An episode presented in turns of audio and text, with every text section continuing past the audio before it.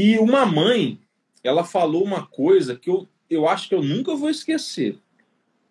Ela falou assim: é claro que ela falou, ela usou a palavra doença só no contexto. Ela sabe que o autismo não é uma doença, eu também sei, tá? Mas ela usou para ficar fácil a compreensão do que ela queria dizer.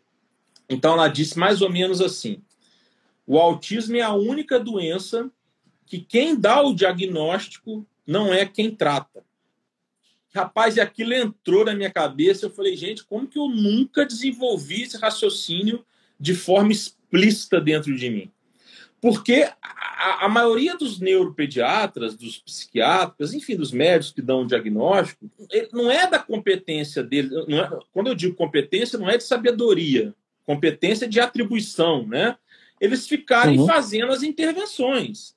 Eles têm que dar o diagnóstico e acompanhar as intervenções, supervisionar intervenções, é, indicar intervenções, etc, etc, etc. Você concorda, Gustavo? Com certeza. Não tem como a gente ficar aplicando ou dizer qual é aquela intervenção que o terapeuta vai fazer. A gente sabe que, num contexto geral, olha, tem que ser o ABA, tem que ter intervenção, o fono vai ter o PEX, a gente tem como sequer, inclusive, é, aplicar mecanismos de avaliação. Eu me fio muito é, na, na avaliação subjetiva dos pais, ou peço que as clínicas apliquem o, o VMAP para que eu tenha o respaldo. As mães muitas vezes ficam assim, não, eu trouxe ele, uma criancinha de dois anos com autismo, para o senhor ficar aqui na consulta e avaliar.